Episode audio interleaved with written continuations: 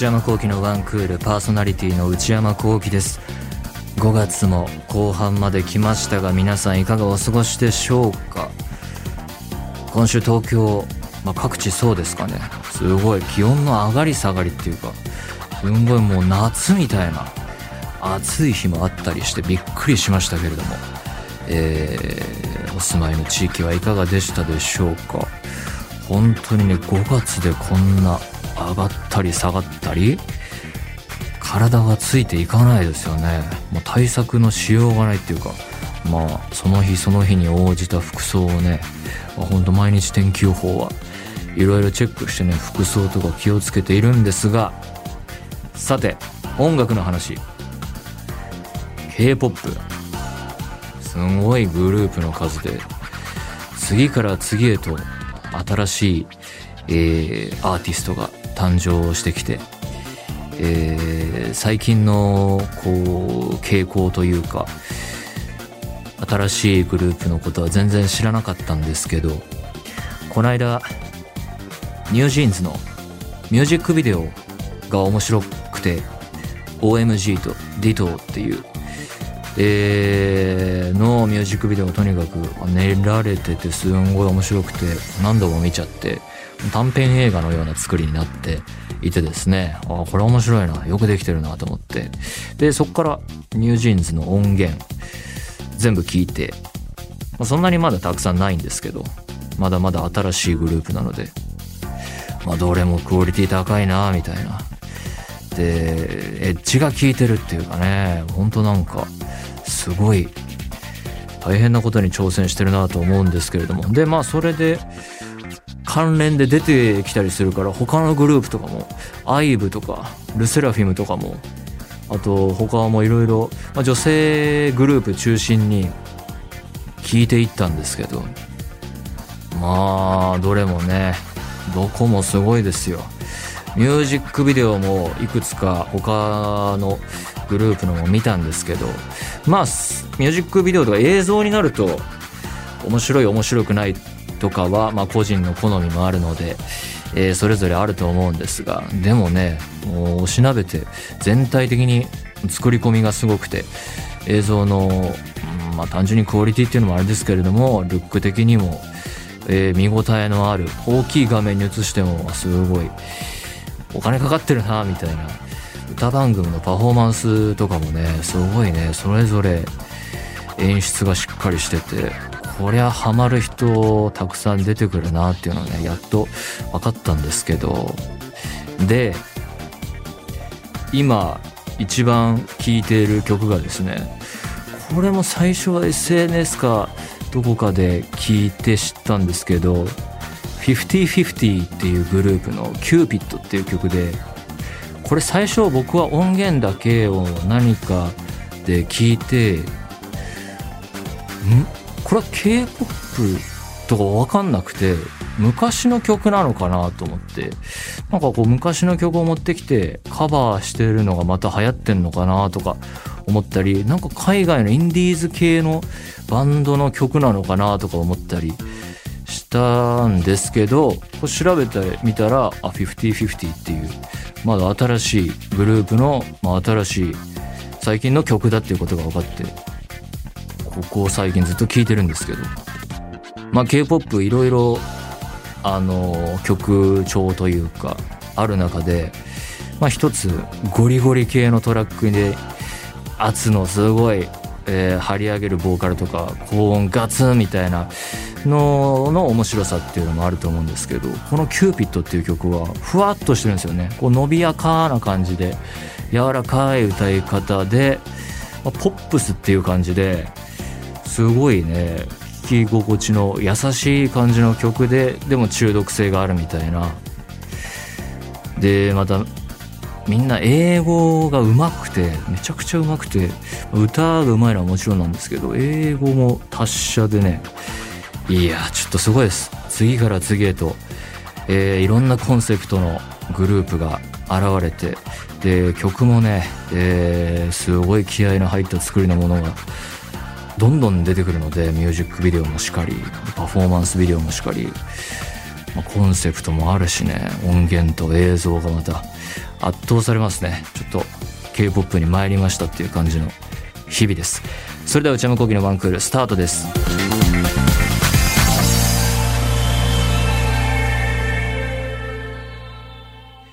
それではお便りを紹介します。ラジオネーム久喜田さんからいただきました。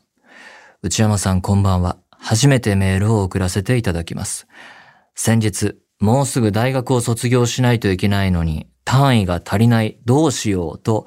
焦る夢を見てはっと目を覚ますことがありました。実際は数年前に卒業していて焦るようなことはなかったのですが夢は私にとって最もわかりやすい心身のコンディションのバロメーターになっていて今の自分は疲れているんだなと自覚することができます。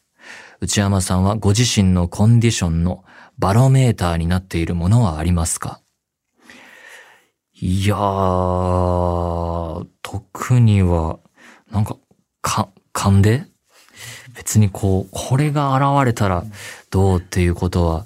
ない気がしますね。あーただ、夢は、夢を見たからどうっていうことはないですけど、悪い夢見ることもありますけど、基本的に全部夢は忘れてしまうので、なんか奇妙な夢を見たなって朝思っても、もう今は何も覚えてないという感じで、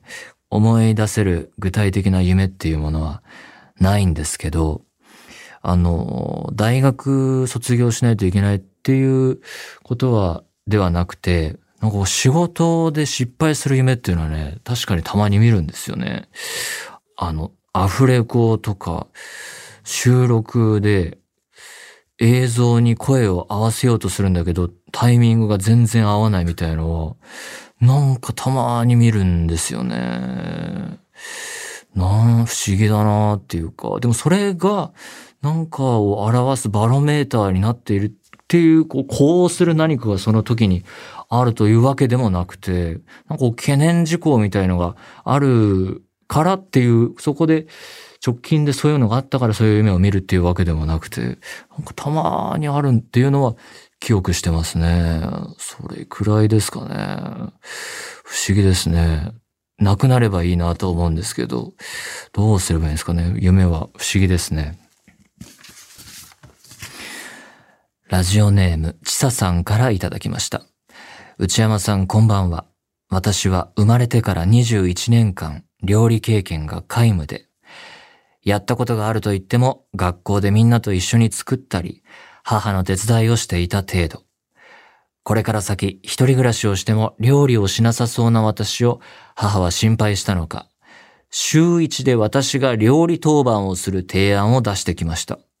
うん。かっこ、お小遣いあり。優しいな。かっこ、もちろん見事に釣られる。あら。それからはわからないなりに一人で何とか頑張って作っています。あ、だから料理当番ってことは、家族のとか、そういう感じなんですかね。えー、来週はハンバーグに挑戦する予定です。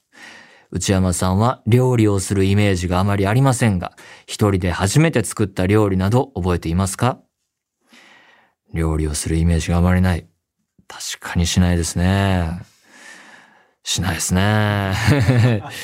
で、えー、まあ、必要に迫られてというわけではないけれども、頑張って作っていると。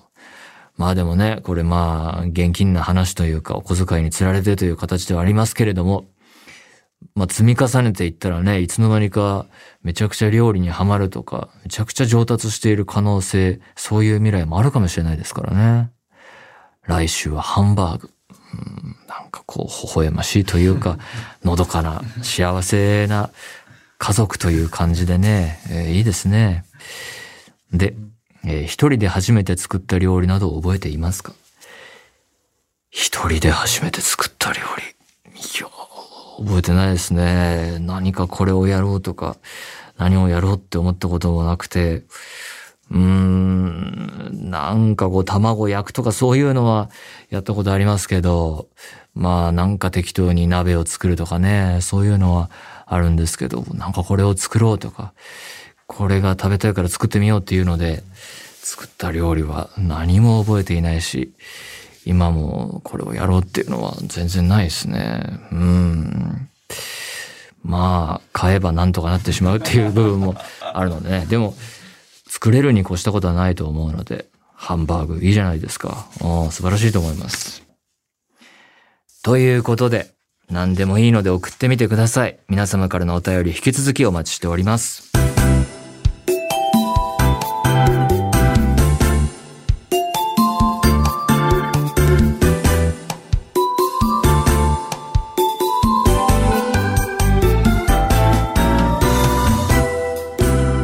内山幸喜のワンクール。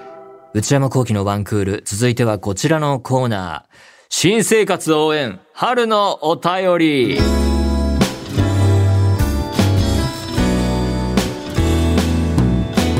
このコーナーは毎年恒例の春限定のコーナーです。皆さんの新生活や春にまつわる身の回りの変化についてメールで書いて送ってきていただくコーナーでございます。ラジオネーム、プリプリプリンさんからいただきました。内山さん、スタッフの皆さん、こんばんは。私の今年の春の変化は、皆様の素晴らしいエピソードの中、くだらなすぎて申し訳ないのですが、親知らずをついにすべて抜いたことです。いいじゃないですか、親知らず。大変お恥ずかしい話ですが、私は20代後半になった今も、歯医者が怖すぎて長年先送りにしてきましたが、内山さんが数年前に親知らずを抜かれた話を思い出し、誰もが通る道なのだから大丈夫だと言い聞かせ、ついに心を決めました。当日は正気麻酔という不安を和らげてくれるガスを吸わせてもらったはずなのに、全く恐怖は薄れず、口にペンチを突っ込まれながらひたすら恐怖に耐えました。抜歯を終えてからは人として一皮むけたような誇らしい気持ちになりました。春のお便りコーナーを聞いていると、大学生の頃に課題をしながら初回エピソードを聞いたこと。この番組のってことですかね。就活で東京に向かう夜行バスの中で窓の外を眺めながら聞いたこと。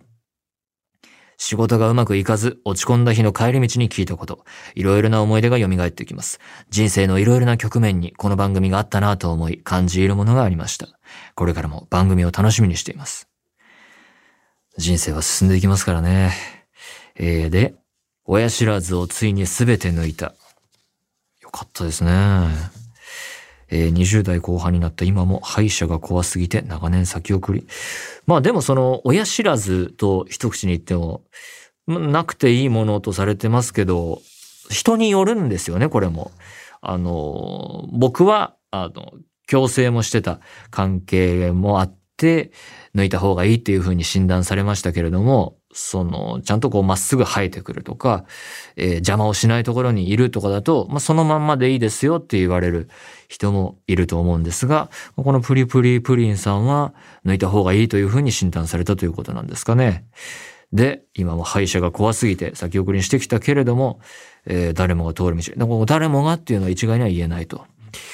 で、ガスを吸わせてもらったはずなのに、全く恐怖は薄れず、これね、口にペンチを突っ込まれながらひたすら恐怖に耐えました。そうですよね。2020年代に入ってもですね。まあ、僕の経験談で言うと、上は結構スラッと抜けちゃうんですけれども、下なんですよね、問題は。あの、それも生え方によるんですけれども、埋まっちゃってて出てこなくて、まあ、頭が顔出すかなぐらいで、生え方がこう横倒しになってるとか、斜めになってるとかで、それがこう伸びようとすると、こう歯列、歯の並びを邪魔してしまう。となると、まあ、取らなきゃならないってなるんですけれども、えー、取るとなったら、まあ、出てきてないわけですから、まあ、歯茎を切ったりだとか、骨がどうのとかすごい物騒な話になってって、俺も、いつかな、もう何年も前ですけれども、まあなんとか、えー上を抜き、下を抜きっていうので全部なくしてるんですが、今現在は。まあ現代だからいろいろ進化してんのかなと思ったら、その航空外科とかそういうところを、専門のところを訪ねて行っても、いろいろ道具は進化してんのかもしんないけど、結局最後はそのペンチとか、こう、なんていうんですかね、トンカチっていうんじゃないんだろうけど、こう、なんかそういう物理で、てこの原理がものを言うみたいなスタイルで、こう、口にこう突っ込む形なので、最後はそれかいみたいなことはね、僕も抜いてもらった時思ってましたね。もういろいろやったけど、こう砕いたりとかして、でもこうギュッて抜く時は、よいしょみたいな感じっていうのはね、なんかあれ、変わっていかないもんなんですかね、これから。なんかこうレーザー的なものとかわかんないけど、なんかないんですかねって思うんだけれども、まあまあ抜けたということでよかったですよね。本当なくなってしまうと忘れてしまうけど、確かに抜くときは一大事だったなと思い出しますし、また抜いたらやっぱり晴れますからね、それなりに。そこの何食べればいいかとか、そういう工夫してたこと思い出しますね。ゼリー系飲料で。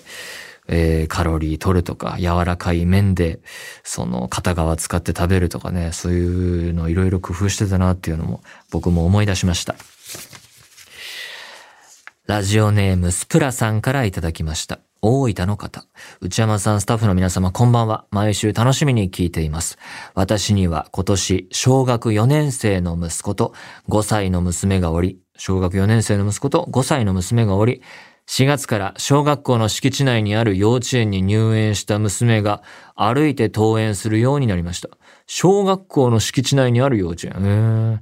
これまでは車で毎日保育園まで送迎をしていたので、最初は私も一緒に歩いていきましたが、徐々に一緒に行く距離を短くしていって1ヶ月が経ち、今は兄弟2人で登校するようになりました。ああ、なるほど。交通ルールを守っていても事故に遭ってしまうニュースを見るたびに心配になりますが、そうですね。今のところ気をつけながら登校できているようです。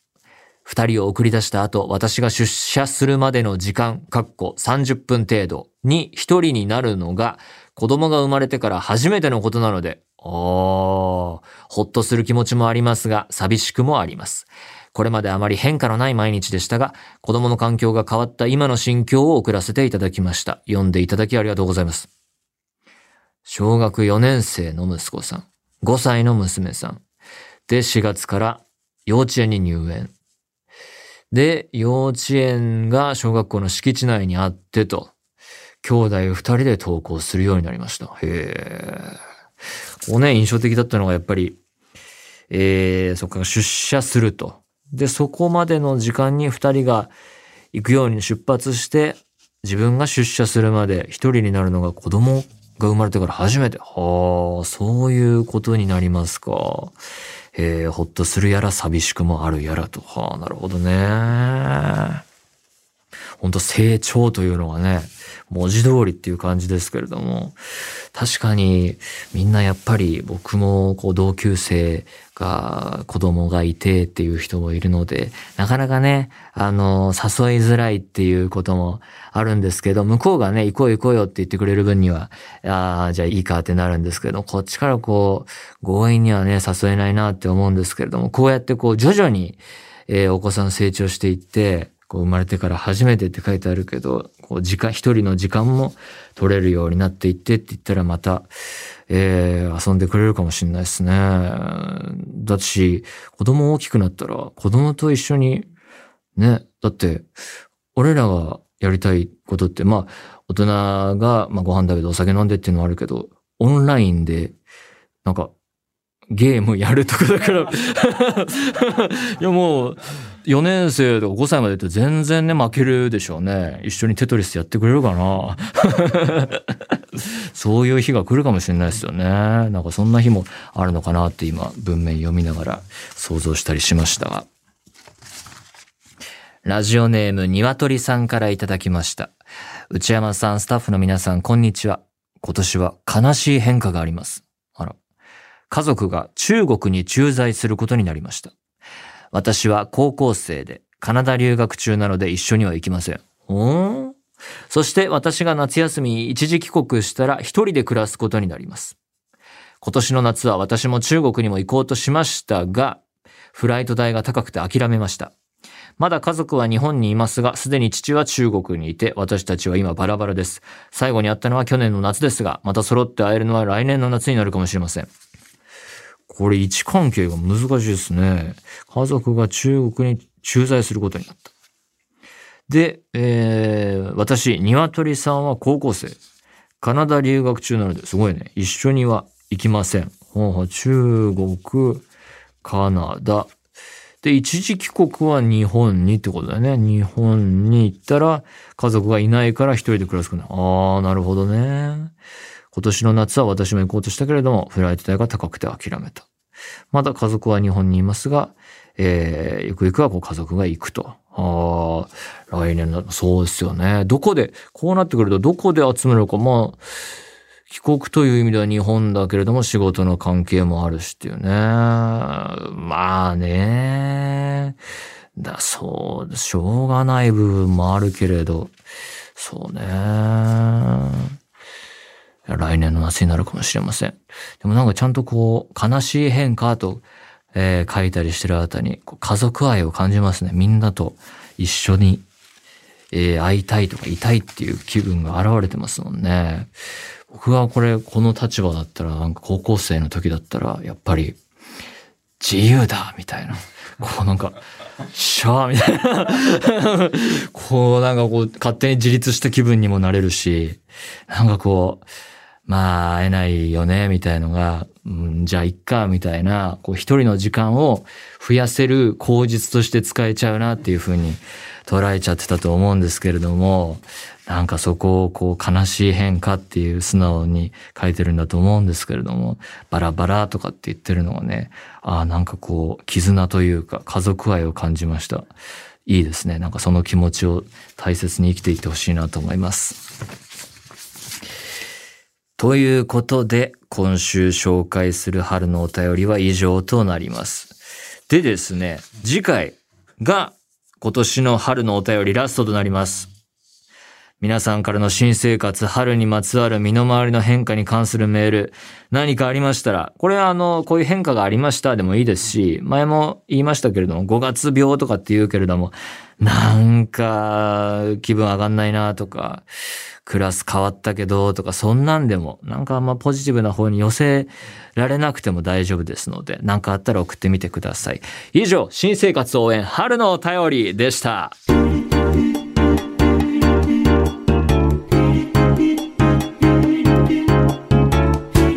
内山幸喜のワンクール。